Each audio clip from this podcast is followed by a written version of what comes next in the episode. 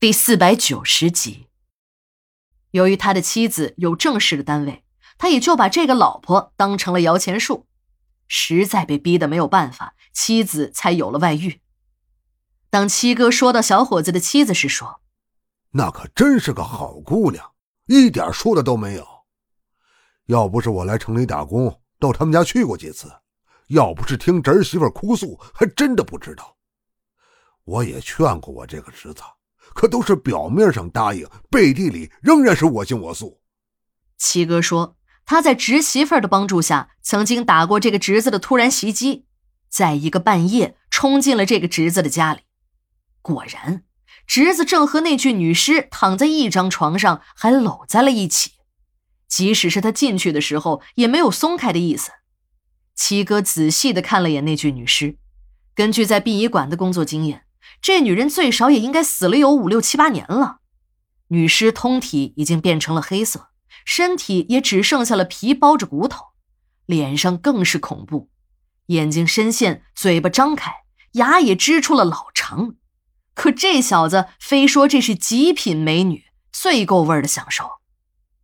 自从知道了七哥在殡仪馆工作之后，他的这个侄子便开始粘上了他，非要七哥给他搞一具女尸，还要新鲜的。最好让他在殡仪馆的停尸间里搞，那才叫够味儿。七哥当然不肯答应他。这个小子呢，就三天两头的给七哥打电话。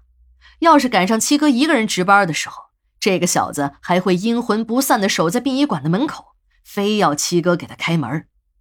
七哥对付这种事情的办法，一般就是蒙头就睡，根本不搭理他。有好几次，七哥发现这个小子混在别的丧户家属的人群中。装成来吊唁的亲属，在进出停尸间的过程中，眼睛还直往别的尸体上瞄。七哥一白天都不在殡仪馆，到医院治伤去了，也就不知道这侄媳妇死的事儿。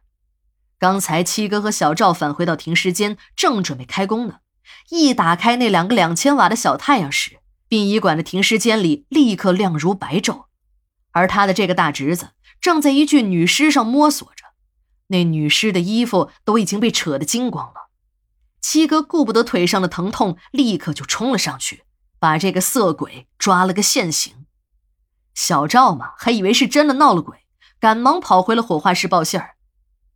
七哥本不想太为难他这个侄子，不管这个小子有多坏，可毕竟有一层亲戚关系。正在他想要放这小子走时，一眼便发现了另一张停尸床上的女尸，正是自己的侄媳妇儿。便开始追问。当他得知了原委，便顺手抄起冲洗尸体用的一段胶皮水管，把这个家伙狠抽了一通。这个小伙子一看七哥掀了他的老底儿，也恼羞成怒起来：“老七，别以为你自己是什么好东西！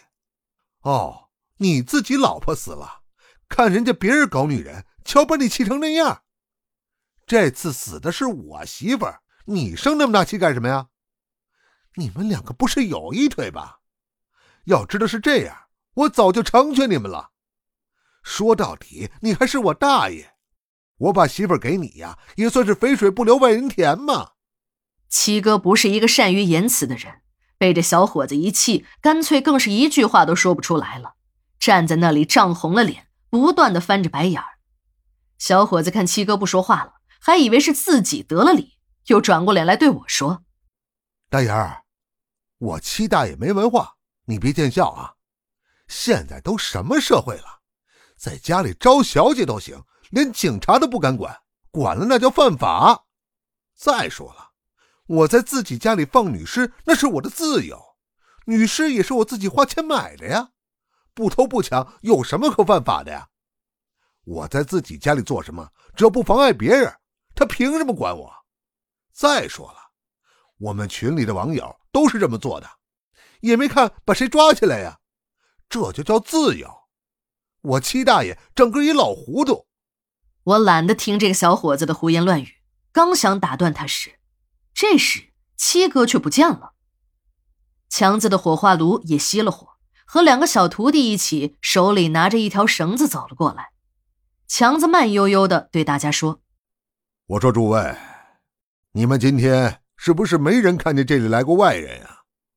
大伙儿被强子没头没脑的一句给整懵了，但看见强子的眼色，都点了点头。